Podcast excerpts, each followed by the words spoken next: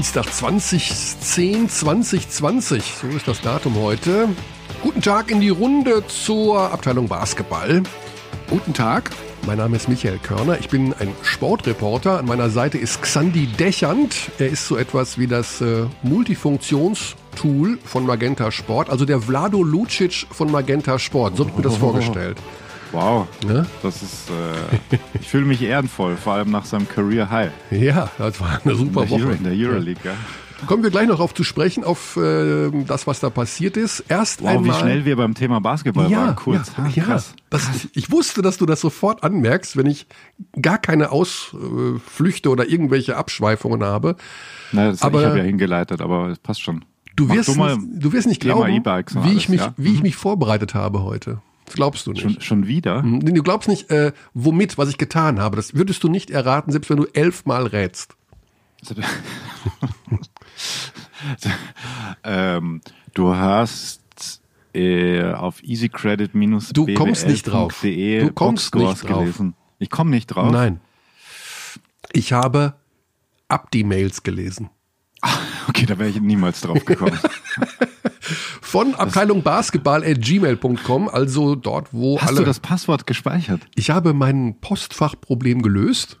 Alter, das, das ist ja Wahnsinn. Und ich habe mich, hab mich da durchgewühlt. Ähm, und ich möchte mir etwas zu Herzen nehmen heute, äh, was mhm. äh, ein Abdi geschrieben hat. Ähm, er hat es auch ganz lieb geschrieben, ich soll es nicht persönlich nehmen, aber er sagt, ich quatsche zu viel und du zu wenig und Oh, ich wow. würde dir auch Mhm. dauernd ins Wort fallen. Ja, gut. Das, du musst viel quatschen, weil äh, das ist ja dein Job. Naja, also deiner ja auch in einem Podcast. Deswegen dachte ich mir, vielleicht drehen wir das heute mal um. Ich Also- bin halt dein Betreuer so ein bisschen auch. Ja, aber vielleicht machen wir das einfach mal so, dass ich wirklich weniger quatsche.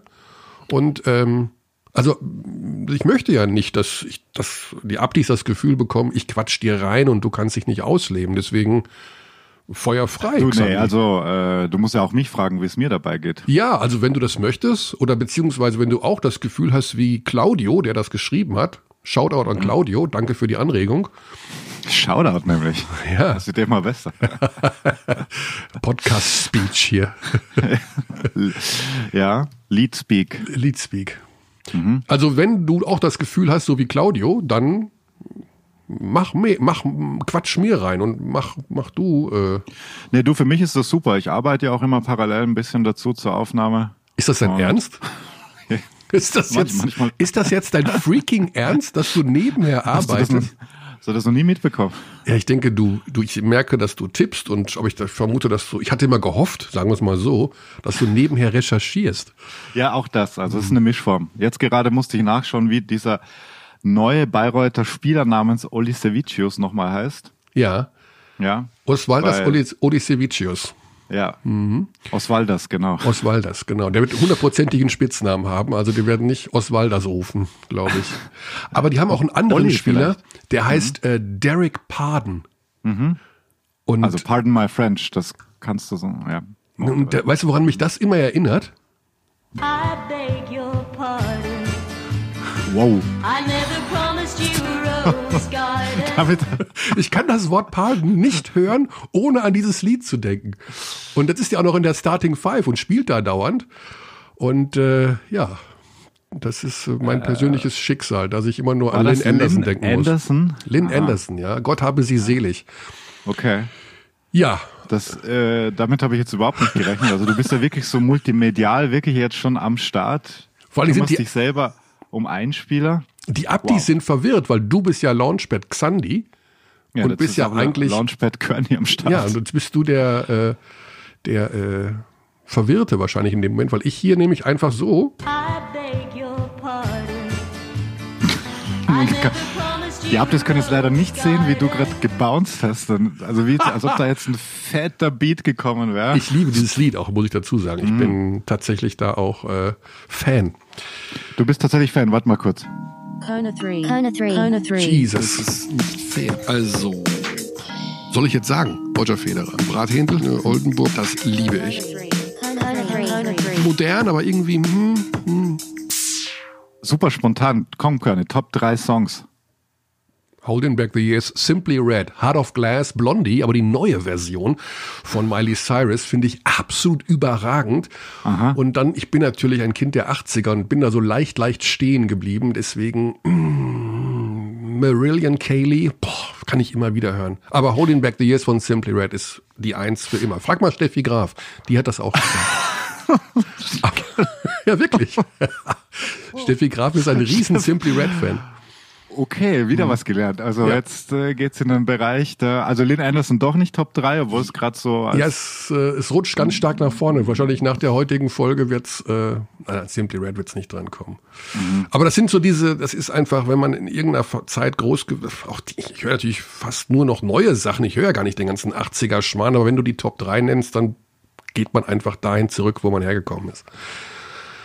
Denke ich. Ich glaube, es bringt so. nichts, wenn ich jetzt was sage, weil du, also ich kenne zumindest Simply Red von deinen Sachen.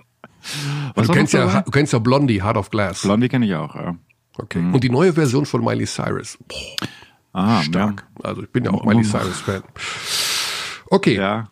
Wir reden über Basketball. Du hast diesmal abgelenkt vom Thema. Du bist hier reingestiegen mit Musik. Diese Mentalität ist Loser-Mentalität. Ähm, ganz Ein kurzer, kleiner Teaser. ganz kurzer Schwenk. Ich weiß nicht, ob wir es direkt einmal anfassen sollen, das Thema Alba Berlin, weil wir müssen es anfassen. Aber wir, Ja. wir können es auch relativ zügig beenden, weil an diesem Dienstag, 20.10.2020, um übrigens jetzt gerade 10.21 Uhr, kein Witz, Das ähm, ist wirklich Wahnsinn. ist Ist das? ist der Stand der Dinge so, dass wir das innerhalb von 60 Sekunden auch beenden können. Es gibt Covid-Fallfälle bei Alba Berlin, aber was jetzt genau in Zukunft passieren wird mit Berlin, wann die spielen, ob die in Quarantäne gehen, wie, was, wieso Pokal, wie, was, wieso Euroleague, das ist zu diesem Zeitpunkt einfach noch nicht klar. Können wir das so festhalten? Äh, ja, können wir so festhalten. Also du hast im Plural gesprochen. Ich habe, ja, ich habe dich mit gefragt, vielleicht weißt du mehr, was du den Abdis sagen kannst. Ich weiß nichts, außer das, was ich jetzt gerade gesagt habe. Ja, okay. Ja, nee, wir müssen der Dinge harren. Genau. Und ähm, ja, es trifft ein Euroleague-Team. Das ist natürlich äh, mega schade erneut, weil die Euroleague-Saison schon auch trotz dieser komischen Situation Spaß macht bisher, weil es gab zwei grandiose Siege am Freitag, die ich mit dem Attribut historisch versehen habe auf unserem gemeinsam geteilten, äh, gescherten Twitter-Account. Korrekt. Wie heißt der Handle, Conny? Wie Abteilung Basketball? Du meinst, äh, Abteilung Basketball heißt unser Twitter-Account. Äh, A, A, B, B, B, ab, ab. At Abteilung BB, wie Körne gesagt hat, genau. Abteilung BB, Ähm, ja, da habe ich getwittert historisch, weil ich finde, nichts anderes war es, weil wenn ein Berliner Team nach über 20 Jahren in Moskau gewinnt bei ZSKA, Moskau einem absoluten Spitzenteam der Euroleague, äh, Champion der letzten Jahre auch gewesen, äh, super Leistung da gebracht, mega gute Defense gespielt, dann gewinnt gewinnen die Bayern danach nach wie viel Rückstand? 21, 22? Ich 21, weiß- ja. Mhm. ja, Wahnsinn. Ähm, und kommen da einfach zurück gegen Fenerbahce, die jetzt auch nicht irgendjemand sind. Ja, aber ich kann man glaube, das schon- sind auch War nicht das so historisch, stark. Körny? War- ja, das, war das das war, ja, das war historisch. Also man muss mit dem Begriff immer sehr, sehr vorsichtig sein. Äh, historisch, ne, das sollte man nicht inflationär verwenden. Eben, eben. Und ich Aber, glaube mir, ähm, ich tue das nicht. Nee, und es war, ich meine, Berlin hat noch nie in Moskau gewonnen. Im, Damals war es noch was? Ulev Cup? Nee. Ja, irgend so ein Europe Cup damals in den 90ern oder sowas. Da hieß das ja jedes Jahr anders. Und äh, die Münchner noch parallel dazu. Es war ein super Abend. Also ich habe ein Spiel ja selber kommentiert, das der Berliner und dann die äh, das letzte Viertel mir noch auch angeschaut, direkt live, was die Bayern gemacht haben. Große Geschichte, ja, wir müssen sehen, wie es weitergeht. Die Euroleague hat ja beschlossen, dass mh, Spiele, die aufgrund dieser Covid-Umstände verlegt werden müssen, eben nicht Letzter Sieg bei ZSKA Moskau am 13.01.2000 in der FIBA Europa Liga. Also das war der Sieg zuvor. Ja. Deswegen. Ja. Okay. Also, äh, dass Spiele nachgeholt werden, wenn eben eine Mannschaft aufgrund von Covid-Infektionen nicht vollständig antreten kann. Also bis, ach, wenn sie bis acht Spieler aufbieten können, dann sollen sie spielen. Wenn aufgrund der Covid-Infektion das nicht möglich ist, dann wird dieses Spiel kann es bis zu dreimal verlegt werden. Ich weiß nicht, wie sie das hinkriegen wollen, aber das haben sie sich vorgenommen. Was jetzt mit der BBL ist und den jetzt natürlich dem ausgefallenen Pokalspiel gegen Braunschweig und den noch zwei ausstehenden Pokalspielen am kommenden Wochenende, das entzieht sich momentan noch unserer Kenntnis, aber das wird im Laufe der Woche, ich vermute sogar noch im Laufe des Mittwochs, vermute ich mal, ähm, beschlossen werden. Ähm, es gab ja die Ansage, dass man auch da nachholen will, wenn etwas passieren sollte.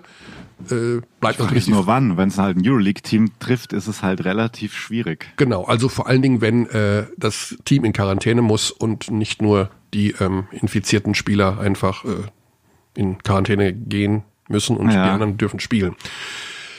Schwierige Sache von Alba uns, wäre, ja, wird Ja, uns wird uns begleiten dieses dieses Thema. Da machen wir uns gar nicht äh, na klar, äh, machen wir uns gar keinen vor. Das wird bis zum Ende der jeweiligen Spielzeiten immer wieder auftauchen. Und äh, das ist die neue Wirklichkeit, wie es so schön heißt. So, zu den anderen Spielen aber am Wochenende. ja, was ist dir in Erinnerung geblieben? Ist irgendwas Ungewöhnliches passiert? Also ich finde, es ist wahnsinnig viel Ungewöhnliches passiert. Also zum einen Kann man vielleicht sagen, dass der FC Bayern München Basketball Die Rechnung. präsentiert bekommen hat nach dem Euroleague Grind? Das war elegant, hä? Ja, das war Gegen- elegant, ja. Also ähm, das war Trinkieri. Mhm. Das war Trinkieri, der schon vor dem Spiel ähm, im Interview gesagt hat, äh, das ist hier nicht einfach nur der Nachtisch, so wie es äh, Kommentator Benny Zander ihn gefragt hat, ist das jetzt einfach hier nur der Nachtisch? Nee, es ist, äh, eventuell kriegen wir die Rechnung präsentiert für das, was wir in der Euroleague geleistet haben. Also da hatte er eine auf böse Vorahnung. Trinkierisch, auf Trinkierisch klang das dann so. Or dessert. Or die Rechnung. You know? It's how you look at the things. Ja. Ja. Böse Vorahnung hat er gehabt. Ähm, werden wir gleich mit Raul Corner besprechen, wie, wie aus seiner Sicht dieses, äh, diese größte Überraschung des ersten Pokalspieltages äh, passieren konnte. Fangen wir am Samstag an. Ulm-Bamberg, muss ich ganz ehrlich sagen, die Ulmer habe ich eigentlich ein bisschen stärker eingeschätzt, aufgrund der Tatsache, dass sie so eine starke Finalrunde damals in äh, München gespielt haben im Juni.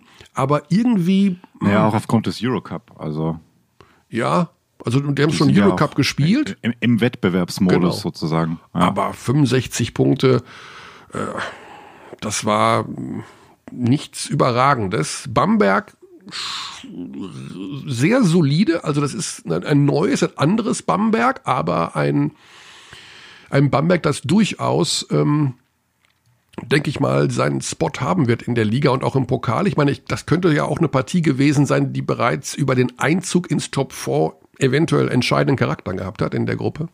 Absolut. Aber es ist jetzt halt einfach das Bamberg des Johannes Cornelius Maria Jozef. Feuerkers. Ja, aber Das ist seine Handschrift schon. ein Ja, bisschen. aber äh, ausgeglichen. Also du hast vier Spieler, die zweistellig gepunktet haben. Ähm, sehr, also die Spielanteile sehr verbrei äh, gleichmäßig, also sehr, sehr rund alles in irgendeiner Form. Und ähm, das hat schon nach was ausgesehen. Also das war schon dafür, dass die, Starker Larsen. ja, dass die, dass die Vorbereitung ja gerade erst äh, gewesen ist. Dann Göttingen, Frankfurt. Hm, Frankfurt sehe ich in diesem Jahr, also wenn die weiter so spielen, da sehe ich die auf einem ganz schweren Weg. Ja, spinnst du. Das war natürlich sehr wenig. Ähm, gut, dann haben wir, ich war noch beim Samstag, ne? Bonn-Oldenburg vielleicht auch die zweitgrößte Überraschung nach Ja. dem äh, Bayreuth-Sieg gegen die Bayern. Denn es ist, ähm, ja, Bonn, wissen wir, war letzte Saison eben tatsächlich mit das schlechteste Team der Liga und Oldenburg Kontinuität, Kontinuität, also wieder mit äh, Rashid Mahalbasic, wieder mit äh, Ricky Paulding, eine wirklich gute Vorbereitung gespielt, nichts auf die Reihe bekommen. Also Bonn, auch das wird ein Thema noch sein in dieser Sendung, rund erneuert, komplett rund erneuert. Ja. Herzlich willkommen zurück, Chris Bepp, feuerfrei, sage ich da nur. Ja. Schmeißt einfach mal einen neuen Dreier rauf und dann was? Drei in der letzten, in den letzten 150 Sekunden Ja, oder so. Also Also trifft drei dann. Sehr, sehr Mit diesem spannend. unnachahmlichen Wurfstil auch. Der Bruder von Nick Weiler-Bepp. Genau, der Bruder von Nick Vom FC Weiler Bayern Bepp. München. Und äh, Chris Bepp, mittlerweile auch schon 30 Jahre alt, Chris Bepp. Er hat Ja. zuletzt in Griechenland gespielt, bei Prometheas. Ich glaube, ich habe das richtig ausgesprochen. Jetzt also wieder zurück in der BBL, der früher mal in Ulm gespielt. Dann bei Fechter gegen Gießen, da hatten wir ja letzte Woche Thomas Pech, den Head Coach von Rasta Fechter. Der klang ja doch eher so, nein, wir haben noch nicht einmal zusammen trainiert und hm, hm, man weiß, ja, hat ein bisschen auf Understatement gemacht, aber 99 Punkte rausgeballert. ähm, bei Gießen weiß ich auch nicht genau, was man davon halten soll. Das wird sich zeigen. Und MBC Kreilsheim, MBC das hatten wir irgendwann mal thematisiert, dass die relativ früh ihre Kaderplanung abgeschlossen haben, haben ja dann nochmal nachverpflichtet, äh, weil Bogey. sich den Bogey nachverpflichtet, weil sich ihr, ihr Center verletzt hat. Bogey auch Starting Five gespielt, vier Punkte gemacht, also der wird noch ein bisschen brauchen.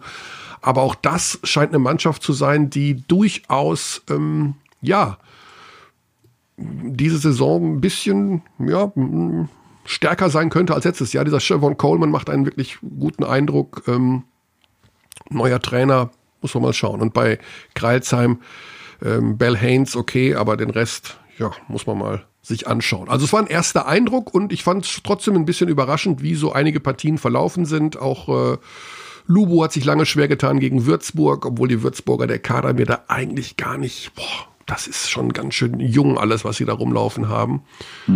Spannend. Lang geführt, lang geführt. Ja, ja, lang geführt, aber Ludwigsburg am Ende ein bisschen mehr, also Schlussviertel 21-9. Da geht den Würzburgern dann irgendwann die Puste aus. Ja, also der Modus, ich sag mal so, ich finde das gar nicht schlecht, dass man, nach, dass man da so drei Spiele garantiert hat. Nach wie vor nicht nachvollziehbar für mich ist, dass die Aufsteiger da keine Rolle spielen. Wir müssen Ja. jetzt aber zu unserem ersten Gesprächspartner kommen, Richtig. Xandi, und ich habe ein Problem. Was denn? Hast keine Nummer. Ich habe die Nummer nicht. Die hast du. Also das, Die musst du mir jetzt einmal schicken, weil wir müssen es ja über meinen dann hast du sie nicht abgespeichert, weil du hast definitiv schon mal Ich habe angerufen. sie nicht. Ich habe sie wirklich nicht. Ja, weil du sie nicht abgespeichert hast. Das ist korrekt. Ich habe sie nicht abgespeichert. Aber Oh mein Gott. So, schicke ich sie dir wahrscheinlich zum dritten Mal. ich habe sie wirklich nicht. Das ist Nein, traurig. sie. Aber gut, ähm, Kannst du ja gleich erklären, warum es so lange gedauert hat. Weil du erst wahrscheinlich meine, ich stehe wahrscheinlich in deinem Alphabet unmittelbar. Schon lang zugestellt. Ja, ich bin schon am Wählen. FaceTime, gell? Ja, FaceTime, natürlich FaceTime. Aber FaceTime geht ja nur, wenn der andere auch ein Apple-Gerät hat. Ne? Naja, und das ist bisher immer der Fall gewesen. Mike, grüß dich. Ja, Servus, Raul. Liebe Grüße Hi. nach Bayreuth. Du bist direkt auf unserem Mischpult drauf. Xandi hört dich auch schon. Das läuft ja alles wie. Servus, Servus. Das läuft alles hier wie euer erstes Pokalspiel. Einfach wie eine Eins. so, also unser erster Gast, Raul Corner. Im wievielten Jahr jetzt Headcoach in Bayreuth? Man kommt ja schon gar nicht mehr nach mit dem Zählen, so lange bist du schon da. Ja, im fünften. Im fünften, fünften Jahr. Hm. Das Ja. ist ja echt, boah, ich hätte jetzt vier gesagt, aber fünf, aber gut. Ein Muster an Ich hätte sechs Beständigkeit. gesagt, tatsächlich. Aber gut, fünf Ja. sind Zumindest auf der Coach-Position, ja. Ja. Naja, sagen wir mal so, du musstest mal wieder ein Team aufbauen um Basti Doret und Andy Seifert herum. Ja, nichts ganz Ungewohntes. Stimmt, ja. Äh, es scheint dir gut gelungen zu sein. Ja, ja, kann man so sagen, ja. Direkt die Bayern weggefiedelt im Pokal. Das große Thema war natürlich, wie konnte das passieren? Und am Ende sagen alle, die Energie. Jetzt sag uns doch mal, dass nicht nur die Energie eine Rolle gespielt hat, sondern auch, ähm, ja, taktische Finessen, spielerische Überlegenheit, Dominanz auf der Trainerposition. Also defensiv schon sehr weit. Ich finde, das war beeindruckend. Also zunächst einmal danke für die Komplimente. Äh, wenn man so ein Spiel gewinnen will, dann müssen mehrere Faktoren zusammenspielen. Also das Thema Energie war natürlich ein großes im Vorfeld. Wir haben gewusst, dass die Tatsache, dass München zweimal auswärts in der Euroleague ran musste, mit Sicherheit nicht äh, unser Nachteil sein wird. Ähm, haben aber auch gewusst, dass es dann mit unseren Vorteilen wahrscheinlich schon wieder relativ eng wird. Also ähm, ja, Faktor Energie war einer. Äh, der zweite Faktor, und das war, glaube ich, auch ganz wichtig für uns, war vom, vom Mindset her, dass wir in die Partie hineingehen. Und Frank Barkley hat es nach dem Interview gesagt, wir müssen in die Partie hineingehen mit dem Wissen, dass wir das schaffen können.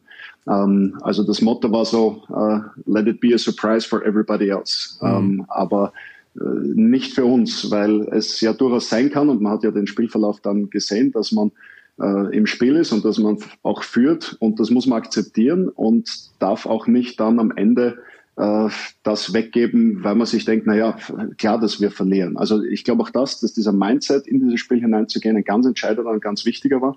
Und da muss man natürlich konstant auf hohem Niveau agieren. Also wir wir haben mit Sicherheit über 40 Minuten äh, keine perfekte, also bei weitem nicht, aber eine sehr reife Leistung äh, gezeigt. Das, der Energielevel war, also das ist die Basis, das ist die Notwendigkeit. Ohne das brauchen wir über das Spiel gar nicht sprechen.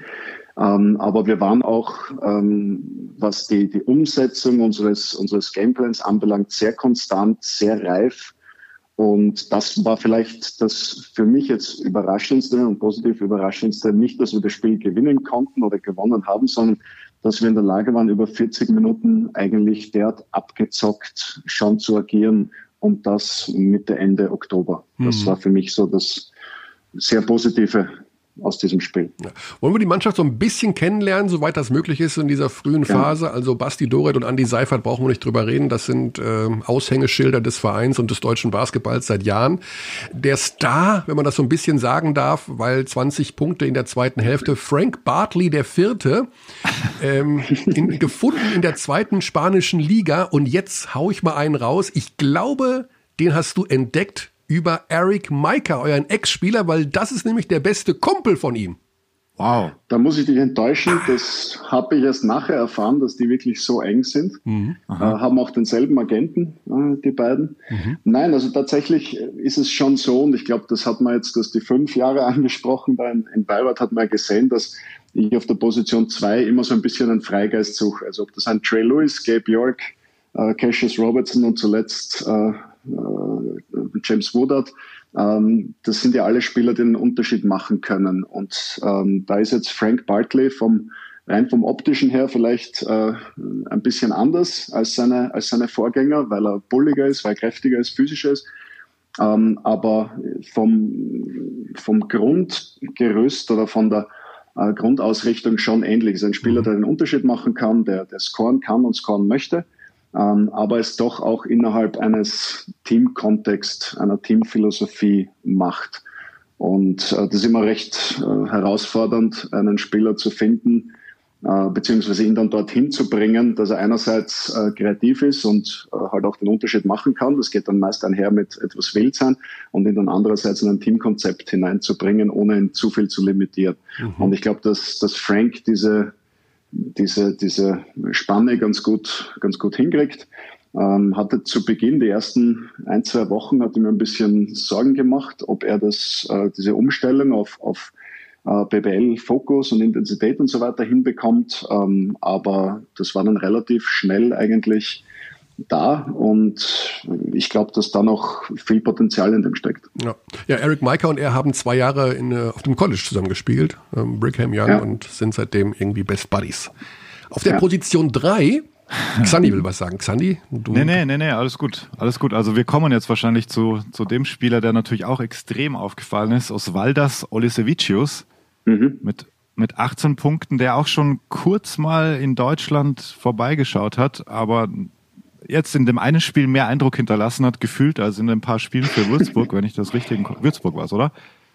Äh, Ja, war in Würzburg, äh, war ein Kurzauftritt und musste dann Robin Benzing weichen. Also im Endeffekt hat er Würzburg Ah, damals dann äh, einen kompletten Philosophiewechsel durchgeführt und äh, Robin war auf derselben Position wie, wie Oswaldus und daher äh, hat man sich dann von ihm getrennt.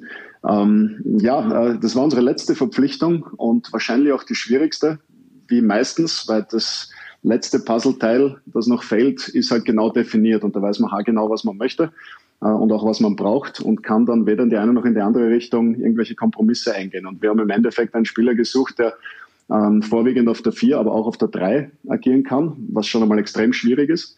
Äh, der uns Outside-Shooting gibt, ähm, aber auch äh, Spielverständnis, weil unser Vierer doch relativ viel den Ball in der Hand hat und äh, auf dem sogenannten Swing-Spot, also oben auf, auf der äh, zentralen Position, ähm, viele Entscheidungen treffen muss.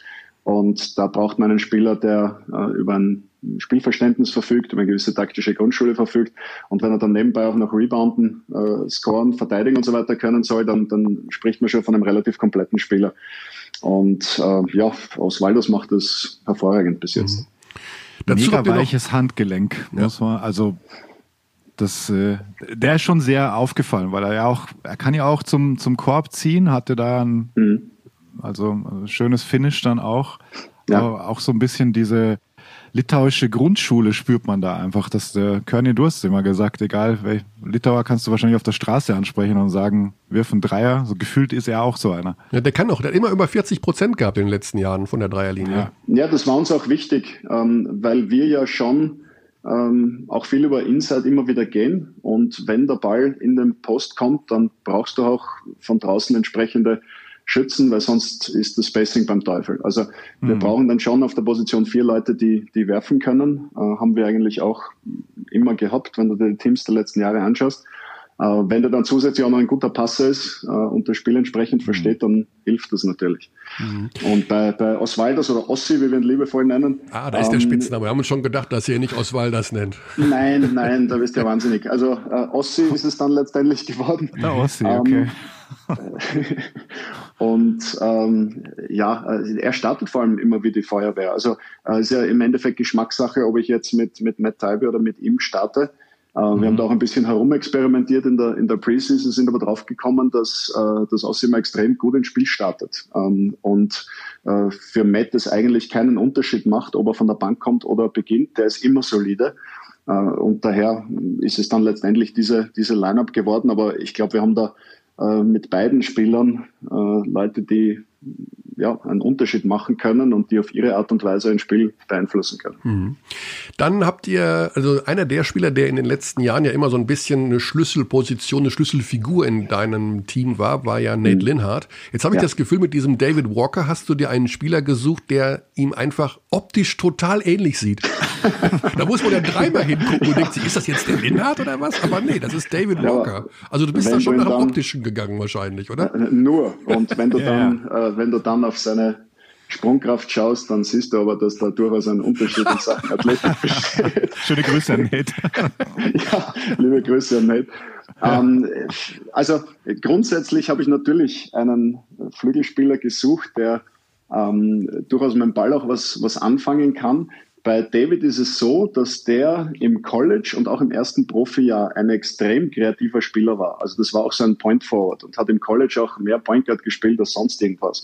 Und wurde in Spanien, wie die meisten äh, ausländischen Spieler in Spanien, wurde klar in eine Rolle äh, gesteckt. Und äh, das hat jetzt nichts mit gut oder schlecht zu tun, sondern ähm, das so funktioniert auch diese Liga. Das sind eher die, die, die Spanier, die Kreierer. Ähm, und wenn die etwas Bestimmtes brauchen, dann suchen sie sich ausländische Spieler und geben dem diese Rolle. Und dann hat der die auszufüllen. Das hat David extrem gut gemacht, hat aber sicherlich seiner Kreativität nicht geholfen in den letzten Jahren. Und ähm, der, mein Sales Pitch ihm gegenüber äh, war ja auch, also sicherlich nicht das Finanzielle oder dass wir da jetzt groß international spielen oder sonst was, sondern äh, war eigentlich das, äh, ihm zu sagen, schau, ähm, ich weiß, dass du ein kreativer Spieler sein kannst. Äh, lass uns gemeinsam versuchen, das wieder aus dir rauszubekommen. Ähm, das ist uns bis jetzt noch nicht gelungen, ist aber nicht weiter überraschend. Also bei Tim Abromaitis hat das damals ein halbes Jahr gedauert, ähm, bis der äh, es geschafft hat, dann in eine größere Rolle auch entsprechend zu, zu liefern. Was bei David allerdings äh, der, der Fall ist, und das ist ein Riesenunterschied zu Nate, ist, dass er defensiv äh, für uns ein, ein, eine unglaubliche Stabilität gibt. Also ähm, David macht defensiv äh, kaum Fehler, ähm, bessert irrsinnig viel aus. Äh, es ist kein Zufall, dass in allen Spielen, die wir bis jetzt absolviert haben, der Spieler auf seiner Position immer einen schlechten Tag hatte.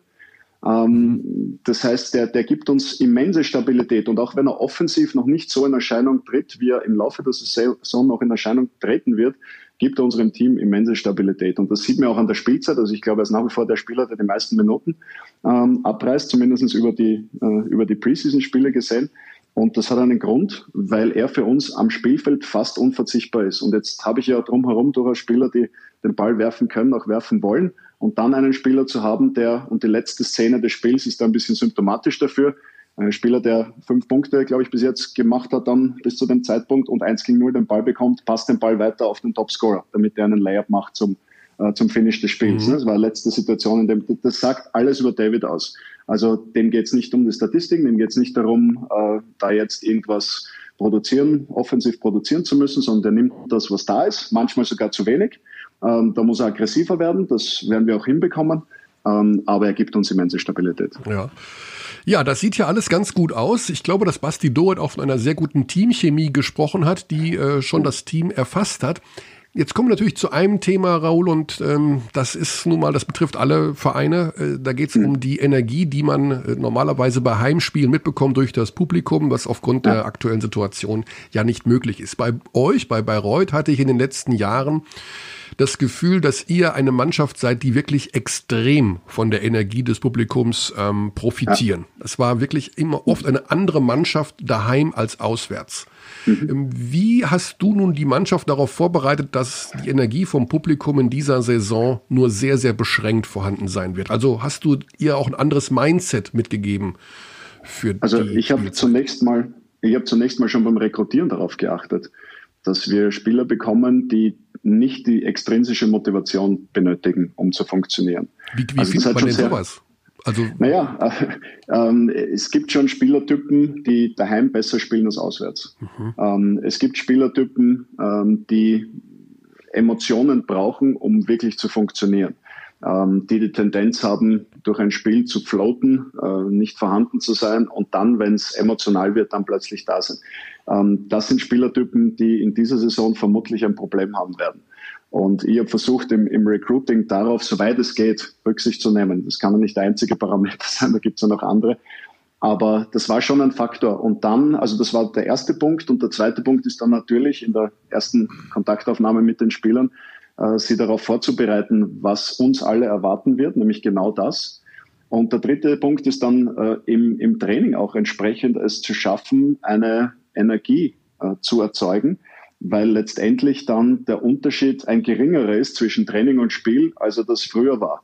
Ähm, früher sagen wir, okay, ja, äh, Training ist äh, so da, da, klar Intensität und, und, und alles, aber diese, diese Energie und diese, diese Emotionen, äh, die kommen erst im Spiel. Und da ist der Unterschied jetzt geringer. Das heißt, im Endeffekt müssen wir auch schauen, dass wir äh, im Training bereits äh, Energie freisetzen äh, und uns daran gewöhnen, von uns selbst aus Energie freizusetzen, ohne auf Faktoren von außen angewiesen zu sein. Der Auftakt war natürlich jetzt sehr, sehr vielversprechend. Ähm, wenn ihr die nächsten beiden Spiele gewinnt, dann steht ihr im Top 4. Momentan ist natürlich alles so ein bisschen wieder mal auf Kante genäht, weil ja, wir wissen alle nicht genau, wie das jetzt mit Alba Berlin weitergeht und äh, Nachholspiele im Pokal oder werden die aus dem Pokalwettbewerb ausgeschlossen? Kein Mensch weiß das. Ähm, was glaubst du denn jetzt, also die Erwartungshaltung der Fans, okay, das ist immer so ein Ding, aber das bekommt man jetzt nicht direkt so zu spüren, weil die einfach nicht in der Halle sind, aber natürlich werden die sich informieren und werden auch Rückmeldungen geben. Ähm, was kannst du denn oder was hast du denn jetzt für eine Idee, was die Mannschaft in dieser Saison so erreichen kann? Also wo siehst du sie im Vergleich zu den Teams, die du vorher trainiert hast? Wie ist das ein reiner Überlebenskampf, um in der Liga zu bleiben, oder kann man sich doch schon auf mehr einstellen? Was, was, was glaubst Also du, was diesen möglich ist? Überlebenskampf mussten wir in meiner Zeit in Bayreuth ja zum Glück nie führen, was den Ligaverbleib anbelangt. Ähm, das denke ich auch nicht, dass es dieses Jahr wird. Es ist natürlich ein großer Unterschied zur letzten Saison. Da hatten wir einen sehr schwierigen Start, was aber ganz einfach daran lag, dass unsere Preseason äh, total verkorkst war, wir verletzte Spieler hatten und eigentlich nie gemeinsam trainieren konnten. Das war dieses Jahr anders. Also wir hatten eigentlich eine relativ äh, problemlose Preseason, haben gut, haben mit einem Corona-Fall gleich gestartet, sicherheitshalber, um das mal wegzuhaben äh, beim Reinkommen. Aber das hat uns eine Trainingswoche gekostet. Wir haben bewusst früh angefangen, haben jetzt, letztendlich sieben Wochen, ähm, ja, mit kleineren Bewegchen, immer ist jemand ausgefallen, aber sieben Wochen das Team trainieren können. Das konnten wir die letzte Saison, also erst, ich glaube, im Dezember oder so wo wir uns dann ja auch entsprechend äh, entwickeln konnten. Also das ist ein großer Unterschied.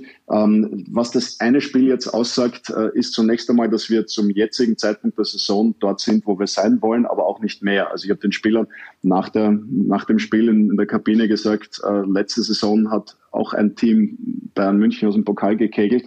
Äh, das wurde dann letztendlich zur Enttäuschung der gesamten Saison, nämlich Bonn. Ähm, also das, äh, allein das sagt jetzt noch gar nichts aus. Ähm, es ist ein schöner Start. Es ist auch wichtig für Selbstvertrauen. Jetzt wird es an uns allen liegen, aus dem Selbstvertrauen keine Selbstüberschätzung werden zu lassen. Ähm, wir haben auch jetzt noch nicht viel erreicht. Also du hast das angesprochen, wir brauchen noch zwei Siege, um dann wirklich ins, äh, ins Final Four einzuziehen.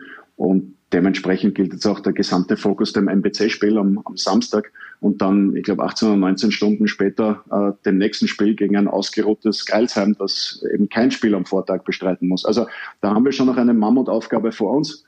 Äh, ich habe mir den MBC angeschaut am Wochenende, äh, nämlich vor Ort auch, auch, auch live und die wirken auch sehr äh, homogen auf mich. Ja. Und das, ja, wir haben ein Preseason-Spiel absolviert, das ging in die Overtime. Da hat der MBC drei Spieler noch nicht gehabt, die sie jetzt haben. Wir haben ohne Woolridge gespielt. Also äh, das, wird, das wird ein ganz harter Fight. Und ja, wie gesagt, bis jetzt äh, in der Meisterschaft stehen wir immer noch bei null Siegen. Und im Pokal sind wir auch noch nicht weiter. Also insofern noch nicht viel passiert.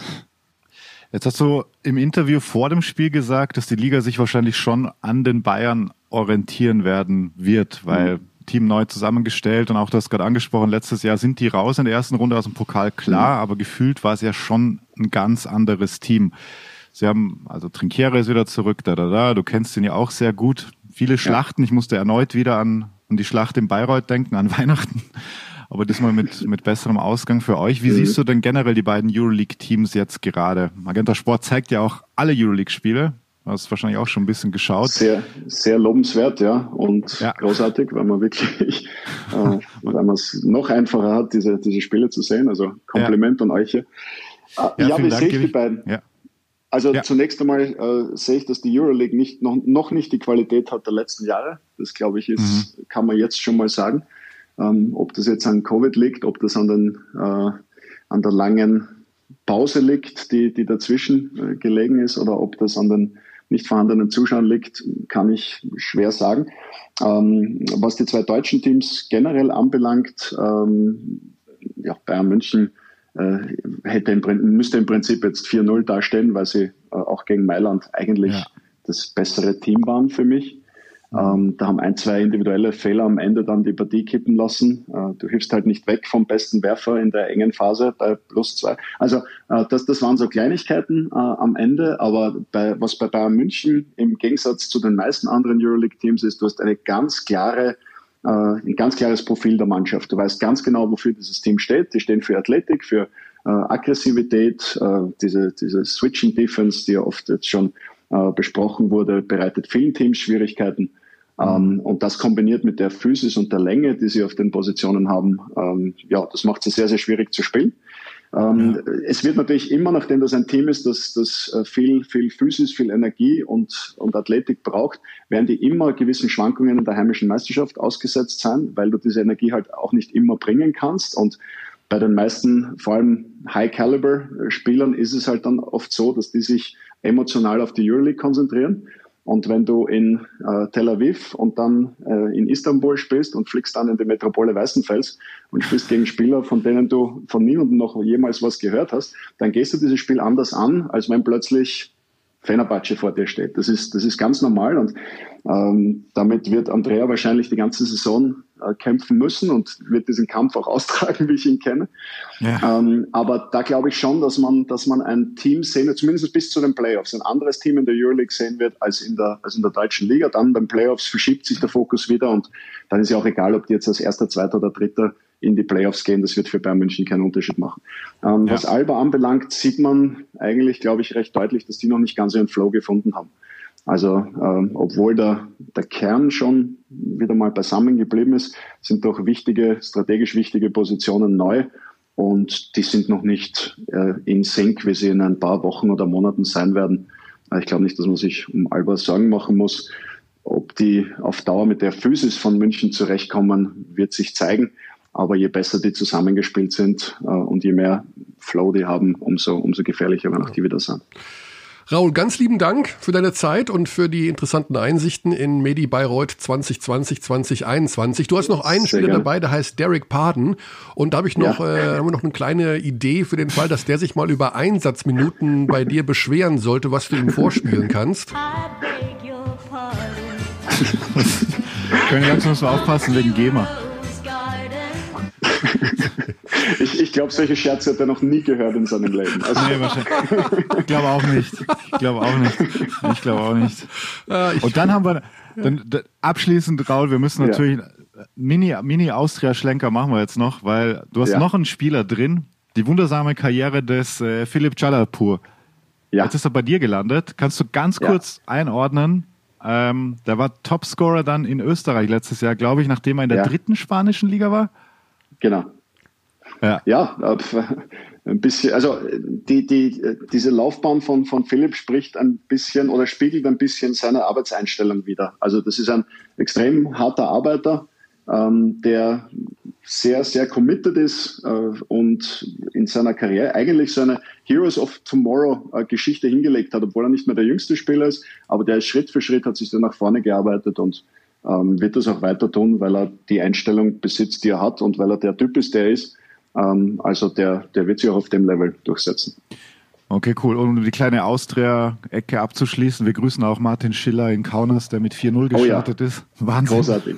Großartig, fantastisch. Also ich sitze jedes Mal nervös vor dem Bildschirm Ja. und schaue mir die Kaunerspiele an. Habe mir schon ein bisschen Sorgen gemacht nach der äh, Niederlage gegen Lietkabelis in der, in der litauischen Liga, weil da haben sie nicht gut ausgeschaut. Ja. Aber so geht's. Und ja, für Martin top und großartig. Wunderbar. Dann hoffen wir, dass, dass äh, der Höhenflug anhält, sowohl bei allen österreichischen Akteuren als auch natürlich bei Medi Bayreuth. Lieben. Dank für deine Zeit. Alles Vielen Gute Dank fürs nächste euch. Wochenende und äh, vielleicht klappt es ja mit dem Top 4 und wir hoffen, dass es insgesamt mit dem Top 4 klappt. Aber das ist ein anderes Thema. Danke, Ja, das hoffen wir alle. gute Zeit, Raoul. Vielen Dank. Bis Danke dahin. euch. Tschüss. Ciao. Ciao. So, jetzt So, habe ich ein jetzt. bisschen Sorge, dass äh, der Xandi hier den Rahmen sprengt, denn wir haben jetzt, jetzt kommt nämlich was Ja, ganz jetzt Wildes. kommt- jetzt kommt ja, was ja. ganz Wildes. So, du, ich, ich übergebe jetzt einfach an dich. Sorry, Claudio. Körny muss jetzt, muss jetzt hosten, weil all das, was jetzt kommt, damit Okay. habe ich gar nichts zu tun und ich hoffe, es ist trotzdem gut. Also, für alle Abdis, die mit dem Namen Marc Suhr nichts anfangen können, das werden nicht viele sein. Marc Suhr ist äh, eine Basketball, deutsche Basketballlegende aus den äh, 90er Jahren. Aus dem Westen eher, oder? Kann man sagen? Also, also Ja, was heißt aus dem Westen? Also, er ist, äh, ah, aber das hätten wir Raul noch fragen müssen. Denn Suhr hat ja auch mal für Bayreuth gespielt. Die Sache ist die, Marc Suhr, schwuppdiwupp, also super Spieler gewesen, mittlerweile äh, zartes Jährchen jünger als ich persönlich, also die 50 stabil überschritten, hat einen Sohn und der heißt Leon Kratzer. Leon Kratzer, der Neue bei den Telekom Baskets Bonn. Und ähm, ja, logischerweise ist das äh, Familientradition, einfach sehr, ein sehr guter Basketballer zu werden. Und wir machen jetzt Folgendes. Wir werden gleich mit Leon Kratzer sprechen, aber vorher mit seinem Vater, den rufe ich jetzt direkt an. Und dann werden wir den Vater sozusagen im Hintergrund lassen in der Leitung, um Leon dazu zu holen, der nicht weiß, dass sein Vater in der Leitung ist. Ist das verrückt? Hat noch nie jemand gemacht. Also Nein, das ist nein, das erste Mal, dass es überhaupt gemacht wird. Aber äh, ja, wir versuchen es mal und quatschen erstmal ein bisschen mit Marc Suhr über die gute alte Zeit und die schöne neue Zeit. Suhr? Da ist er. Michael Ja. Körner, grüß dich, Marc. Hi, na, du? Na, du bist bereits auf dem Mischbild, du bist in der Sendung an meiner Seite, Xandi Dächern, wir machen das ja immer zu zweit. Ja, Ja. und äh, ich hab, ja, wir haben ja gestern schon ein kleines Vorgespräch geführt. Wir wollen natürlich ein bisschen auch von der guten alten Zeit sprechen und von der schönen neuen Zeit. Ähm, Und dann über Vater und Sohn natürlich reden. Äh, wenn du das vergleichst, deine Zeit in den 90ern bis Anfang der Nullerjahre, die Center-Position, Basketball in Deutschland in der BBL und siehst jetzt deinen Sohn spielen, gleiche Position, andere Zeit. Was sind so die größten Unterschiede, die dir auffallen? Ja, also ich habe mit Aufbauspielern zusammengespielt früher, die konnten äh, zum Korb ziehen und äh, wahnsinnig äh, scoren und äh, gute Sachen machen und hatten ein unheimlich gutes Auge für den, für den Big Man und haben nicht äh, 125 Screams am, am, am, am Spieltag gestellt bekommen, um äh, zum Korb zu kommen. also da war viel im Gange und viel Bewegung, sagen wir so. Und der Vierer, ich hatte immer einen guten Vierer auf meiner Seite. Das macht natürlich das Leben auch leichter. Ne? Wir haben uns gegenseitig äh, Blöcke gestellt, unten, unterhalb und äh, da hattest du unheimlich Möglichkeiten freizukommen oder äh, auf deine Postposition zu kommen und äh, äh, Bewegung, schnelle Bewegung machen zu können, weil der andere ähm, Block hängen blieb, dein Gegenspieler. Also das hat sich ein bisschen geändert, würde ich sagen. Und äh, heute werden die Center mehr eingesetzt wie so Baumstämme, die äh, irgendwo Blöcke stellen sollen und die Systemwege laufen sollen und äh, Defensivrebounds holen sollen. Also und raus aus der ähm, das Zone. hat sich Spacing. Genau, genau. Das hat sich sehr geändert, muss ich echt sagen. Also ist auch ein bisschen traurig, weil ich bin ja noch so groß geworden. Mein großes Idol war Karim Abdul-Jabbar mit seinem langen Hakenwurf von einem Bein. Mhm. Und äh, das waren natürlich tolle Zeiten. Oder ein Akeem Olajuwon oder ein äh, David Robinson. Das war äh, schon toll, diese Leute spielen zu sehen. Ne? Und äh, Ja, wir hatten ja sogar eine Zeit lang mal so ein bisschen die Vermutung, das heißt eine Zeit lang, also im Grunde immer noch, dass dieser Small Ball Basketball Überhand nimmt und Ja. es für Menschen ab zwei Meter und äh, acht, sage ich mal einfach, es immer schwieriger werden wird, ähm, eine Position beim Basketball zu finden, so absurd und paradox das eigentlich klingt. Ja, richtig, genau. Also das ist so die Bewegung, aber man hat gesehen, Houston zum Beispiel in den Playoffs gegen die Lakers, die mal zwei äh, große Herren da spielen haben als Pärchen. Äh, gut, äh, LeBron James, die Position äh, muss natürlich noch erfunden werden, die er spielt. aber sagen wir so, bis äh, dieses, dieses Zusammenspiel, auch wie sie die Zone auseinandergenommen haben, das war so 4-5 Spiel. Und ähm, ich muss sagen, mit äh, AD da in der in der Zone, der hat schon gezeigt, dass er da die ganzen Schüsse ändert und äh, weil er ein Scoring Big Man ist, äh, Mhm. dass es da kein Vorbeikommen geht. Und ähm, ich glaube, Houston hätte Capella nie weggeben sollen. Also das war ein großer Fehler. Äh, das hat sich da behauptet. Und ich glaube auch äh, Miami, ich fand die Playoffs zwar gut, aber jetzt nicht so spannend, sagen wir so. Mhm. Ich habe schon spannendere Playoff-Finals gesehen. Das stimmt, äh, ja. Als das, ja, genau. Und ähm, ich muss sagen, Bam er hat äh, schon sich bewiesen, dass Big der Big Man Man noch sehr viel wert ist. Ne? Ja. Bei, bei Adebayo ist natürlich auch so ein Hybrid dann irgendwie, der, also Shooting Big Man ist ja auch so eine neue Kategorie. Angeblich Ja. kann er das ja auch. Ja. Ähm, also das, den, den schaue ich schon auch gern, sehr gerne an.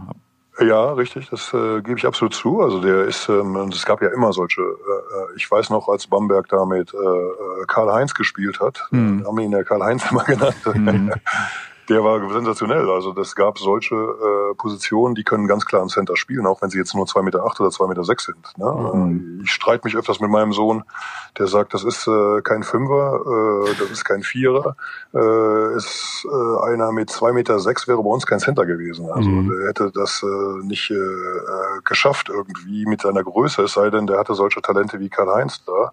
Aber ich muss sagen, der Abayo, äh, der ist schon, äh, Bam ist schon jemand, der äh, da wahnsinnig Athletik mit sich bringt, aber man hat auch gesehen, dass er an seine Grenzen kommt, wenn er da gegen AD spielt. Ne? Also das hat man Ja. ganz klar gesehen. Also man merkt, Marc, da ist auf jeden Fall die Basketball-Expertise nicht nur noch da, sondern sie ist auch auf dem aktuellst möglichen Stand.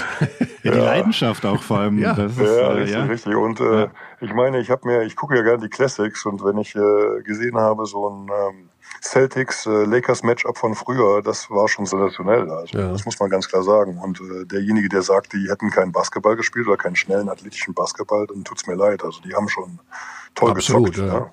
Mit Jetzt wollen wir trotzdem-. Ja. Jetzt wollen wir trotzdem über deinen Sohn reden, der äh, Ja. im Übrigen nicht weiß, dass du gleich in der Leitung bist. Ich hoffe, außer du hast es ihm gestern noch verraten, dann wäre ich äh, ein bisschen enttäuscht, aber hast du sicherlich nicht Ja. gemacht. Nee, nee, ich habe ich hab, äh, ganz dicht gehalten, so wie du es mir aufgetragen hast. Und äh, ja, also äh, das kann Sehr ich ja gut. nicht äh, dann äh, verraten. Nee, das nee, ist ja klar. unmöglich. Aber wie hast du das dann jetzt vor, Körny? Also du rufst jetzt an, du Ja. bringst die Anrufe zusammen und Genau. dann äh, Ja, dann Marc quatschen wir ein ruhig bisschen. sein kurz und ja, dann, Mhm. genau. Und dann schauen wir mal, was er. Es gibt so zwei, drei Fangfragen, äh, wo man Leon vielleicht ein bisschen mitkriegen kann. Dazu gleich mehr. Einen Satz wollen wir, bevor wir Leon dazu holen, natürlich Mhm. äh, vom Vater direkt hören. Ähm, Leon hat ja die letzten Jahre doch im Grunde fast jährlich den Verein gewechselt. Wie hast du jetzt, er ist ja noch sehr jung für einen Center 23. Ja. Ähm, Ja. Wie hast du seine Entwicklung jetzt gesehen in den letzten Jahren? Bist du, ich sag mal in Anführungszeichen, zufrieden damit, wie sich alles entwickelt hat? Oder hast du auch eine Ungeduld festgestellt bei ihm? Wie ist da aus deiner Sicht momentan der Stand? Ja, also ähm, das wissen ja viele nicht. Und ähm, das ist, finde ich, ganz wichtig zu wissen, dass er äh, wirklich einen ganz lukrativen Vertrag in Bamberg hatte. Und äh, man muss sich vorstellen, er hat eine äh, fünfstellige äh, Monatssumme äh, netto äh, aufgegeben. äh, um für Peanuts in Frankfurt zu spielen. Also das zeigt auch sehr viel über Leon. Der ist ein sehr unmaterialistischer Junge und äh, er wollte unbedingt spielen. Also das Rennpferd wollte aus der Box sozusagen. Mhm. Und ähm, da in Bamberg hatte es wirklich so einen äh, äh, Moment gegeben, wo halt die jungen Spieler nicht aufs Feld kamen. Ich habe ja selbst in Italien gespielt längere Zeit und äh, als die Bossmann-Öffnung war und die haben, also wie der Berliner Trainer, der spanische Trainer das zeigt, die haben ein unheimlich gutes Händchen in den äh, südlichen Ligen, äh, ihre eigenen Talente einzubauen in diese äh, äh, Systeme. Und ähm, das hat einfach gefehlt. Und ähm, in Frankfurt mit Gordy Herbert, äh, da hat das einen tollen Schritt gemacht dann, ne? dass er dann endlich mal aufs Feld kam und äh, in der ersten Bundesliga sich behaupten durfte. Ne? Also ich muss sagen, ähm, ich glaube Leon äh, vom, vom Stile her, wenn er sich noch ein, äh, wenn der Außen, äh, also der Turnaround-Schuss und all diese Freiwürfe und das alles zu, zu, zurechtkommt, äh, dann kann er eine Riesenentwicklung machen. Das glaube ich Mhm. auch. Also ich bin, äh, ich bin jetzt nicht jemand, der sagt, ich bin zufrieden oder nicht zufrieden, weil ich mich da raushalte. Er muss seinen Weg finden und er muss das selber schaffen. Ich finde diese Väter immer schlimm, die sich da einmischen und versuchen dann immer dem Jungen sozusagen den Weg aufzuzeigen. Äh, das muss er in der heutigen Zeit selber schaffen. Ne? Das muss von seiner eigenen Energie kommen. Dann machen wir das jetzt mal so. Marc hört einfach mit zu und kann sich auch jederzeit einschalten. mal gucken, wie sich das so entwickelt. Und jetzt versuchen wir mal den, den Sohnemann, der wie gesagt nichts weiß davon, dass äh, der Vater mithört und in der Leitung ist, direkt dazu Das. Live-Experiment mit Michael Körner. Ja, Heute das ist echt ein Live-Experiment, muss ich sagen. Also, aber ich Äh, habe äh, die halbe Nacht wach gelegen, weil ich das äh, Also du hast dich gar nicht eingekriegt vor Lachen, als du, als du mir von der Idee erzählt hast. Es war wie so ein kleines Kind, hast du dich gefreut. Ja, also, ich habe mich gefreut, das muss ich zugeben. Ja, aber finde ich gut. Ich hoffe, dass es technisch Spaß an der klappt. Sache. Mhm. Hoffe ich auch. Und äh, ist er jetzt Servus. Servus Leon, Michael hier, grüß dich. Servus, servus. Wir sind zu zweit, der Xandi ist an meiner Seite. Servus, Jawohl. Leon. Servus, Servus. Leon. Ja, ähm, schön, dass es geklappt hat. Ähm, Training scheint äh, nicht zu sein heute Vormittag. Das ist eine super Sache. Wie war denn die Reaktion so? Also erstes Spiel, Telekom Baskets Bonn, neuer Verein, ein Verein, der letztes Jahr Probleme hatte. Jetzt buff, du rein, sofort satt gescored. Wie ist deine persönliche Befindlichkeit momentan? Ähm, ja, ich muss sagen, also fühlt sich natürlich gut an. Ähm, ist natürlich sehr schön, glaube ich, so eine, äh, ja, eine neue Saison zu starten, so in den Pokal zu starten und ähm, glaube die ganzen Reaktionen auch von den ganzen Fans und alles war ziemlich positiv. Auch äh, die Art und Weise, wie wir Basketball gespielt haben, ähm, immer nur positives Feedback bekommen. Also dass es auch sehr sehr schöner Basketball war und ja, ich glaube, das äh, ist einfach nur schön, sowas zu hören. Ja. Also 21 Punkte muss man sagen an der Stelle, 10 von 11 aus dem Feld, Effektivitätswert äh, Wert über- durch die Decke mit was? 28 plus minus 20, also äh, Und, und dann auch noch gegen Mahal Basic und sieben Oldenburg. Rebounds und das Ganze gegen Oldenburg, genau. Ja, also Genau, kann man schon mal richtig. machen. Ja. Herzlich willkommen in Bonn. das stimmt, ja. Das stimmt. Ja, wieder ein neuer Verein, Leon. Wir verfolgen natürlich wie Gesamtbasketball Deutschland schon seit vielen Jahren deine Karriere, weil es war ja immer klar, da ist einer, der hat enormes Potenzial. Ähm, Das ist jetzt so ein bisschen besser geworden, nochmal in Frankfurt durch die Spielzeit. Kannst du uns vielleicht so ein bisschen erklären, warum du nach Bonn gegangen bist? Wie haben die dich sozusagen geködert? Mit welchen, ich will nicht sagen Versprechungen, aber mit welchen Aussichten? Ähm, ja, ich muss sagen, einfach, ähm, es war natürlich ein bisschen ein verrückter Sommer, glaube ich, für, für jeden Einzigen, der so ein bisschen äh, vertragslos war. Genau. Ich glaube, das war nicht einfach für die, für die ganzen Personen. Und ähm, ja, ich muss sagen, ich habe dann relativ gute Gespräche mit Bonn gehabt, ähm, haben mir eine gute, ja, einen guten Plan vorgezeigt sozusagen, ähm, mir, mir gezeigt, mir gesagt, was sie machen wollen, wie sie wieder ähm, sozusagen in die Spur zurückfinden wollen, ähm, dass sie angreifen wollen und dass äh, ja, sie auch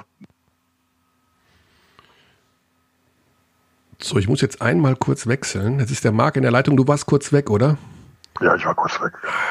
Zack. Und jetzt muss ich einmal wechseln. und Leon, Leon, du bist wieder da. Du warst gerade ganz kurz weg. Okay, okay. Jetzt bist okay. du auch wieder da. Alles gut. Also wir haben es mitbekommen. Bonn hat dir eine. Die Aussicht, denke ich mal, auch auf Spielzeit gegeben, oder? Dass du da einfach richtig. Genau, Ne? genau richtig. Also ich, für mich war es sehr wichtig, dass ich ähm, einen Verein habe, da, ähm, in dem ich trotzdem Verantwortung übernehmen darf, wo ich trotzdem ähm, sehr viel Spielzeit haben äh, an und ja, genau, das war mir, das war mir ein sehr wichtiger Faktor einfach noch. Mhm. Also nicht, dass ich jetzt zu irgendeinem Verein gehe, wo ich sage, okay, das ist finanziell vielleicht etwas äh, besser oder etwas schöner, aber ähm, wo ich halt genau weiß, okay, ich kann mich nicht zeigen, ich äh, werde vielleicht nicht so viel spielen wie ähm, ja wie in Frankfurt zum Beispiel oder Mhm. wo ich halt einfach weiß, dass, dass es auf jeden Fall sehr schwierig wird, ähm, ja, mich zu verbessern einfach. Und Ja. ich glaube, das ist für, für junge deutsche äh, Spieler auf jeden Fall sehr, sehr wichtig, dass man, dass man sich äh, regelmäßig äh, zeigen kann, dass man sich regelmäßig auf dem Spielfeld verbessert, durch, äh, durch Spieler hindurch, äh, äh, ja, durch, durch Fehler wie zu wachsen kann. Und ähm, das war für mich einfach sehr wichtig. Mhm. Ja, Basketball Deutschland weiß ja, dass du aus äh, die Basketballgene im Blut hast. Dein Vater Marc Suhr war ein sehr, sehr guter Basketballer, auch auf deiner Position in Deutschland und auch international, hat ja auch äh, in äh, Italien gespielt. Ähm, Was kannst du denn besser als dein Vater? Ähm, was ich besser kann als mein Vater. ähm, puh, das ist jetzt schwierig. Ich muss sagen, ich habe äh, letztens erst mal auf YouTube wieder ein Spiel von ihm gesehen. Ähm, ich glaube, das war auch, ähm, das war Trier gegen Bonn und also man muss schon sagen, als ich ihn da gesehen habe, das war schon äh, teilweise echt eine, eine richtige Macht unterm Korb. Also es war echt äh, auch beeindruckend mal zu sehen, wie er, wie er so wirklich gespielt hat, wenn er wirklich in Aktion war und ähm, ja, es ist, es ist schwierig zu sagen. Ich muss sagen, ich sehe sehr, trotzdem sehr viele Ähnlichkeiten mit ihm. Aber sagen wir mal so, in der Primetime deines Vaters und du jetzt im 1 gegen 1, wer, wer hätte gewonnen? Ich glaube, ähm, ah, ich muss sagen, das wäre eine, wär eine enge Geschichte, aber ich muss sagen, also ich, als ich das Spiel gesehen habe von meinem Vater, muss ich sagen, da habe ich nochmal meinen Hut von ihm, gezo äh, von ihm gezogen, weil das war echt eine unglaubliche Leistung. Ich meine, mit dem Körper, mit dem Durchsetzungsvermögen da unten, das war schon unglaublich. Also da habe ich ja, beeindruckt, äh, beeindruckt zugeschaut auf jeden Fall. Also ich glaube, das wäre eine enge Geschichte. Aber Okay, äh, ich, ich sag's mal so, ich würde ich würd trotzdem gewinnen, ja. Ich habe so ein bisschen gehofft, dass du das sagst, denn ähm, weißt du, wer die ganze Zeit mit zuhört? Wer denn? Dein Vater. Sehr gut, sehr gut. Ja, Marc, wer hätte das 1 gegen 1 gewonnen? In du in deiner Prime gegen deinen Sohn. Oh, jetzt habe ich ihn tatsächlich verloren. Das darf nicht euer Ernst sein. Jetzt ist er wieder da. Marc, dein Sohn ist mit in der Leitung. Ähm, wir haben ihn gerade gefragt, wer denn das 1 gegen 1 gewinnen würde. Du in deiner Prime gegen ihn heute. Was glaubst du denn, was er geantwortet hat? Ja, hat er wahrscheinlich gesagt, er würde gewinnen. Ja, muss er doch sagen, muss er doch sagen, als, Aber- als Wettkämpfer. Er hat gesagt ja, aber es würde sehr, sehr knapp sein. Und er hat äh, tatsächlich, das kann nicht wahr sein, dass ich das in Anruf immer nicht gemercht habe. Warte Ja. mal bitte. Es ist leider hier. So, und jetzt ist es der große Moment, jetzt könnt ihr euch beide hören. Aber hört Jawohl. Jawohl. Ja, Sehr gut. Das hat ja Also, gut geklappt. Äh, die Technik hat uns einen kleinen Streich gespielt, weil der Papa doch nicht alles hören konnte, Leon, was du gesagt hast. Aber das Mhm. Entscheidende war, das war vielleicht ganz gut. Das war vielleicht ganz gut, das stimmt. Nein, also man muss sagen, dass äh, Leon den Papa sehr, sehr stark gelobt hat äh, für die Art und Weise, wie er früher Basketball gespielt hat, Marc. Die Frage ist, wie hat er geantwortet, als wir ihn gefragt haben, wer würde im 1 gegen 1 gewinnen? Du in deiner Prime oder er heute? Also er hat ganz klar gesagt, dass er gewinnen würde. Er hat gesagt, ja, aber es wird wohl sehr, sehr knapp werden. Also man muss tatsächlich sagen, er hat sehr großen Respekt vor dem äh, gehabt, wie du früher gespielt hast. Ähm, was würdest du denn sagen, wo sind die Ähnlichkeiten oder wo würdet ihr beide sagen, wo sind so die Ähnlichkeiten im Spiel? Leon, vielleicht mal du als erstes, was, was sind Dinge, die du dir vielleicht vom Papa auch abgeschaut hast? Ähm, ich glaube, ich würde sagen, ein bisschen diese, diese körperliche Robustheit einfach, ja, einfach äh, seine ganze Masse da unten äh, Richtung Korb zu schieben und äh, eine gute Position zu finden und ähm, ja, daraus einfach äh, seine Stärken auszuspielen, genau. Marc, und auch was, einfach was das? Rebound, das, das Rebounden und sowas, genau. Ja. Marc, was meinst du? Was sind so die Sachen, wo du dich auch selber ein bisschen wiedererkennst? Ich meine, Vater und Sohn haben ja von Natur aus schon Ähnlichkeiten. Äh, wo, wo siehst du den, den jungen Marc Suhr in, bei Leon Kratzer? Also bei einem zum Glück nicht. Ich hatte ja einen Spitznamen, als ich in Trier gespielt habe und da war mein Spitzname Forrest, von Forrest Gump, weil ich so einen lustigen Aufstieg hatte.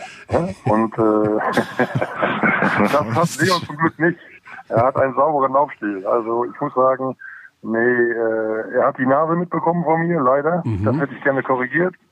Okay. Aber äh, er springt höher, er hat äh, eigentlich viel mehr Athletik, äh, als ich das damals gehabt habe. Und äh, ich denke, äh, er hatte schon mehr Antworten parat, als ich da mh, als, als, als Planierraupe da unten äh, getätigt habe.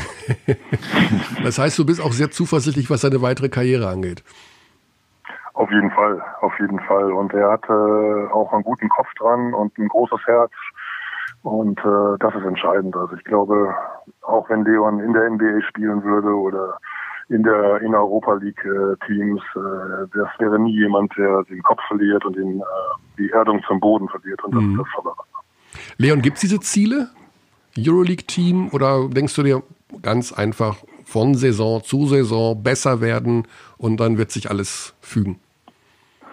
Nee, also ich würde schon sagen, dass äh, die Euroleague auf jeden Fall mein Ziel ist. Ähm, ich glaube, das habe ich auch äh, in vielen Interviews schon, schon gesagt gehabt. Und ja, ich meine, das ist, glaube ich, für, jede, für jeden Basketballspieler auch in Europa immer so ein Ziel. Deswegen, ja, auf jeden Fall. Mhm.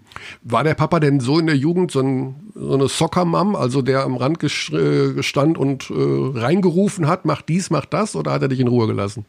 Nein, nein, das also das überhaupt nicht. Das überhaupt nicht. Der hat mich äh, schön schön in Ruhe gelassen, auch am am Anfang, als ich ja mit Fußball angefangen habe und sowas. Also Papa hat immer gesagt, äh, mach treff deine Entscheidungen, mach dein Ding, worauf du Lust hast und ja. Also ich meine, als ich dann angefangen habe, Basketball zu spielen, hat er mir natürlich schon immer mal hier und da Tipps gegeben, aber sonst hat er gesagt, mach deine Sachen. Das ist dein, das ist dein, das sind deine Entscheidungen, die du triffst, genau. Ja. Ja, und das scheint sich auch auszubezahlen. Welche Hoffnungen hast du denn jetzt für die neue Saison? Also direkt als Topscorer.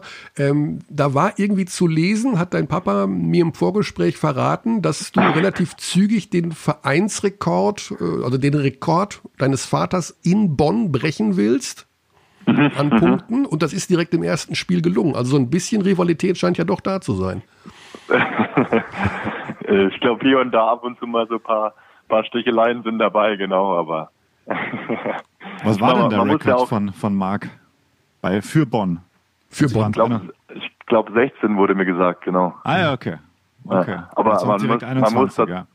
man muss dazu auch sagen, dass, dass Papa die auch mit zwei kaputten Füßen gemacht hat. Also ich glaube, ich glaub, zu der Zeit war es so ein bisschen, ja, ging es schon los mit seinen Füßen und äh, ja, zu dem Zeit 16 Punkte aufzulegen, da ist das ist schon nicht schlecht, ja. Ja. Wann war denn Marc? Wann war Naja, denn der, spielerisch? der Amerikaner, der Amerikaner sagt ja, Entschuldigung sind die Nasen, jeder hat eine. Ne? Also das soll nicht die Entschuldigung sein, aber das war meine letzte Saison, die ich wirklich voll gespielt habe. Deswegen.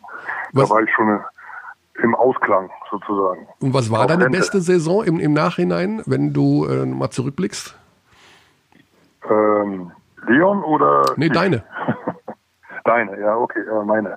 Das äh, würde ich sagen, also unter Dornbeck äh, mit Trier, als wir den Pokal gewonnen haben Mhm. und ähm, als wir dann, ich meine, ich habe immer das Glück gehabt, in guten Teams zu spielen, auch in Bayreuth damals. Wir haben immer die Playoffs geschafft und äh, immer uns positioniert in den Playoffs, hatten auch ein paar Mal äh, das Glück dann, also in der zweiten Runde Playoffs sind wir ja immer auf Berlin oder Leverkusen gestoßen, die damals sehr dominierend waren vom Budget und von den Spielern her.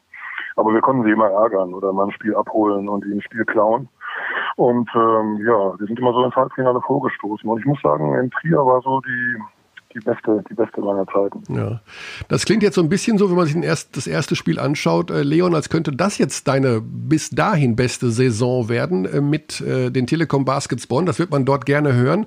Ähm, wie ist momentan so die Erwartungshaltung nach diesem doch, also das hast du ja nicht mitbekommen, das letzte Jahr bei den Bonnern, das war ja grauenvoll. Aber gibt es so eine Art Erwartungshaltung, wo du merkst, okay, die wollen doch wieder hier dahin, wo sie mal hergekommen sind, also zumindest in die Richtung der Playoffs gehen? Ja, also das auf jeden Fall, das, das merkt man auf jeden Fall in Bonn. Ähm, man merkt auch, dass das letzte Jahr noch ein bisschen, ja, ein bisschen so ein Dorn im Auge ist, auf jeden Fall. Ähm, aber ich glaube, dass, wie gesagt, Bonn ist ein gut organisierter Verein, der, der in die Playoffs gehört, der äh, eine große Historie hat und deswegen, ähm, ja, ich glaube, der ganze Verein zieht auch einfach daran. Die wollen wir da oben hin, wo sie hingehören und das merkt man einfach auch im ganzen Umfeld und ja, auch die, die Fans, die man ab und zu mal trifft. Genau.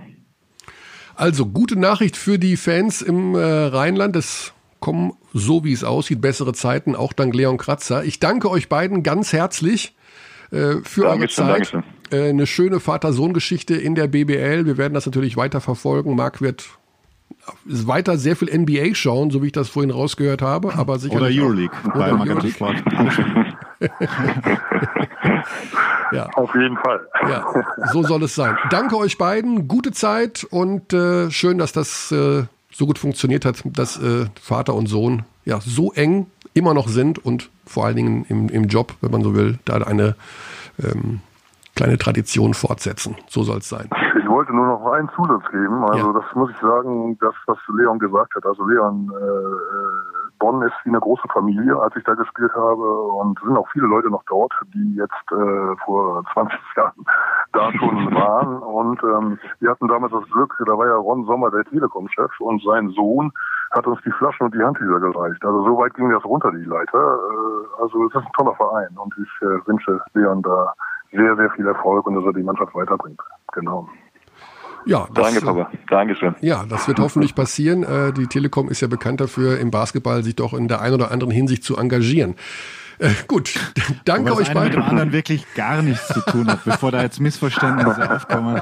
Sehr geehrter Herr Körner, das, Ja, nun, das äh, in Zusammenhang bringen, das ist äh, ja, Nein, das bringe ich nicht hin. Nein, das ist, äh, ist, ist so, wie es ist. Danke euch beiden, gute Zeit und bleibt gesund. Schöne Grüße. Dankeschön gleichfalls. Klar. Tschüss, tschüss, Ciao. tschüss, tschüss. Ciao, ciao. So, das waren Leon Kratzer und sein Vater Max Uhr. Das hat technisch alles super geklappt. Körny hat das wirklich möglich gemacht. Wirklich gut. Wirklich gut. Grüße, Grüße jetzt an unseren Audio-Engineer Alex, der Gott sei Dank wieder in der Leitung Ja. ist, Gott sei Dank alles gehört hat. Und deswegen macht Sinn, Alex, wenn du auch zuhörst, wenn wir hier Dinge versuchen. Ja, Okay. das war jetzt der Einstieg. Ähm, Körny, hast du in letzter Zeit äh, ein Comedy-Special auch gesehen? Ich habe ein Comedy-Special gesehen, ja. Mhm. Aber äh, was voller Anspielungen war, aber darauf möchte ich jetzt gar nicht näher eingehen. So, Mhm. Nee, ich was, was machen wir jetzt noch? Es gab eine Umfrage, ja. Wir Ja, haben genau. letzte Woche, wir haben letzte Woche thematisiert, dass wir, äh, also wir wussten, wir waren uns da auch nicht sicher und manche unserer Folgen sind äh, eskaliert, was die Dauer betroffen hat. Dann haben wir gesagt, wir machen vielleicht eine Twitter-Umfrage, das hat sich dann aber so gestaltet, dass Leute wirklich per Kommentar reagiert haben und gesagt haben, nee, nee, passt schon, äh, macht die Folgen so lange ihr wollt. So ungefähr, das war eigentlich so der Konsensus. Kann ja, es gab ähm, einige, die geschrieben haben, dass es also per Mail. äh, du hast das, Mail, das Mailfach hier wirklich im Griff. Ja, ja, ich habe das Mailfach im Griff. Mhm. Ähm, die, ich glaube, zwei haben geschrieben, dass es ihnen zu lang ist. Ja. Also, Aber viele auf Twitter per Kommentar, danke dafür an Abteilung BW auf Twitter, folgt uns da. das Da heißt, haben wir hätten, da, ja, wir hätten jetzt Ja. eigentlich die ideale Länge, wenn ich mir das so überlege. äh, ja, wir müssen ja ein bisschen was rausschneiden. äh, ja, also wir müssen ja nicht jede Woche zwei Stunden machen, das, das, das brauchen wir jetzt überhaupt nicht. Wir können ja ein bisschen nach vorne schauen, was sind die nächsten Spiele und an der Stelle sei auch nochmal, weil wir gerade äh, Eigenwerbung gemacht haben für unseren Twitter-Account, auch wieder eine, eine Rezension dalassen im Podcast iTunes Store, das hilft uns und auch, uns auch da folgen. Ich habe gehört, dass die Podcast-Rankings von Apple auch anhand der neuen Fans entstehen. Also das, da geht es gar nicht um, um Aufrufe, sondern ähm, je mehr einem folgen und je mehr neue Fans du dazu bekommen hast innerhalb eines. Also ganz komisch. Okay. Jedenfalls schön fünf Sterne da lassen, das ist toll, das hilft uns. Das äh, Körny liest sich das alles durch. Das ist äh, noch ein Postfach, Körny. Ja, wie geht's weiter? Euroleague Was ist das nächste Spiel, das du kommentierst? FC Bayern München gegen ähm, Olympiakos Piräus am Freitag, den 23. Oktober um 20.15 Uhr beginnt die Übertragung bei Magenta Sport. Wow. Mhm. Ähm, das Alba-Spiel ist ja terminiert für den 22. Oktober. Da gehe ich jetzt mal davon aus, dass das nicht stattfindet. Gegen Baskonia wäre das, das Heimspiel. Gegen Rockers Gidreitis, das wäre natürlich schon schick gewesen. Ähm, ja, muss man. Noch ist es nicht abgesagt. Noch ist Also- es nicht abgesagt. Es kann auch stattfinden, aber jetzt stand 20.10. Dienstag mein persönliches Gefühl sagt, es wird nicht stattfinden, aber wir, wir müssen auf die Entscheidungen warten. Genau. Und dann am Wochenende ist wieder Vorher schon am Mittwoch, Körny, du vergisst immer unsere Freunde aus Ulm, die spielen in Podgorica. Genau. Das Im wird auch Eurocup. ganz interessant, weil Podgorica soll auch nicht gerade ähm, einfach sein, was die Corona-Situation angeht, aber Daumen drücken, dass das funktioniert. Und am Wochenende ist dann wieder der Magenta Sport BBL-Pokal. Ähm, wir haben es ja gerade schon bei Raul gehört, da sind dann oft auch zwei Spiele hintereinander für die Teams innerhalb von kurzer Zeit. So wie der erste Spieltag sich gestaltet hat, verspricht das einiges an Spannung zu geben in den unterschiedlichen Spielorten. Auch da natürlich entnehmen Sie bitte die aktuelle Situation rund um Alba Berlin der Tagespresse. Sehr schön. Lange nicht mehr gehört. Aber ich musste auch gerade dran denken, als du begonnen hast. Wer sich Martin Schiller und Schalgiris Kaunas anschauen will, die spielen am Donnerstag ab 18.45 gegen Valencia. Und dann, was haben wir noch? Panathinaikos gegen Fenerbahce. Ja, auch, auch okay, gell? Ja, also im Grunde, ich habe ja sehr, sehr viel geschaut äh, von den ersten Spieltagen. Ähm, mir haben auch einige Auftritte von, von Roter Stern Belgrad ganz gut gefallen. Ähm, auch die, die, wie ZSKA bei Fenerbahce gewonnen hat, war interessant. Ähm, die Roter erste Stern Hälfte- Belgrad auch mit, einem- mit, mit BBL-Gesicht Sascha Obradovic natürlich. Ja, ja, ja. Ähm, also ganz spannende Sache. Und Maccabi Tel Aviv hat, Oh, sorry. und Maccabi Tel? Aviv hat schon nachverpflichtet, wie ich gehört habe. Ja. Ähm, Da soll angeblich Mary Staudemeyer hinkommen. Ach, wieder mal, der ewige Staudemeyer in, in, in Tel Aviv. Also sie haben sich entschieden, wieder, also ist noch nicht sicher, aber es ist wohl ganz stark im Gespräch. Ja, man muss äh, schauen, wie das Corona-bedingt alles weitergeht. Bei Brescia hat sich übrigens ein Spieler zum zweiten Mal infiziert, ne? Ja, ich habe es auch gelesen. Tyler Kalinowski. Ähm, Also Amari Stoudemire war natürlich bei Hapoel Jerusalem und da ist, war er ja wohl auch Anteilseigner. So, so ja, ja, genau, der ist ja schon da längere Zeit in Israel. Lieblingsspieler von wem, lieber Körny aus unserer Redaktion? aktiv. Äh, Mary Staudemeyer? Ja. Wahrscheinlich, bitte. wahrscheinlich von Oxy, oder? Nein. Also bitte, Oxy ist äh, Philly, Philly Hardcore, Die Ja. Hard 76ers Fan. Warum sollte er dann Staudemeyer Fan sein? Von Manu? Genau. Ah, Shoutout. Und Shoutout, und wann hat Manu Geburtstag? Jesus Maria. Morgen. Also, ganz, ganz liebe Grüße. Echt? Ja, wir schenken dir Amari Staudemeyer in der Euroleague. ja, ja, der hat morgen Geburtstag. Manu hat morgen Geburtstag. Das hätte ich jetzt gar nicht in meinem Kalender gehabt, aber ist natürlich notiert, Manu. Ja, sagt er, während seine Nase größer und größer Und wir haben auch ein, äh, ein Lied extra für dich äh, aufgenommen. I beg your pardon.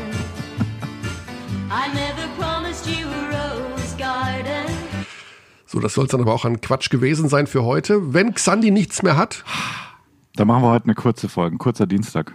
kurzer Dienstag. Wir müssen eh noch schauen, wo wir was rausschneiden. Das war ein technisches Desaster. Zum Glück hat es keiner mitbekommen. Das war wirklich ein absolutes Highlight, ja. Danke nochmal an Leon Kratzer und Vater Marc Suhr. Gute Ich Zeit muss immer an Marc Sucher auch denken. an Kennst du Marc den? Surer, an den, an den Rennfahrer. Mhm. Mhm. Da habe ich jetzt nicht dran gedacht. Ah, Nee. Aber weißt du, woran ich äh, denken muss, wenn ich den Namen Derek Pardon höre? Gottes Willen. ja, das haben wir jetzt ein paar Mal gehabt. Mach äh, Aloha und dann Paris, Athen auf Wiedersehen bis nächsten Dienstag. Dann hoffen wir, dass sich alles in jeder Hinsicht entspannter darstellt. Unsere technischen Verbindungen und alle virulenten Geschichten rund um BBL und Euroleague. Bis dahin, Virulenten Geschichte. Mhm. Ja. kann man das so sagen? Ja, ja, du schon. Man darf alles. Bis dahin, gute Zeit. We treat people here with complete respect. This is Germany.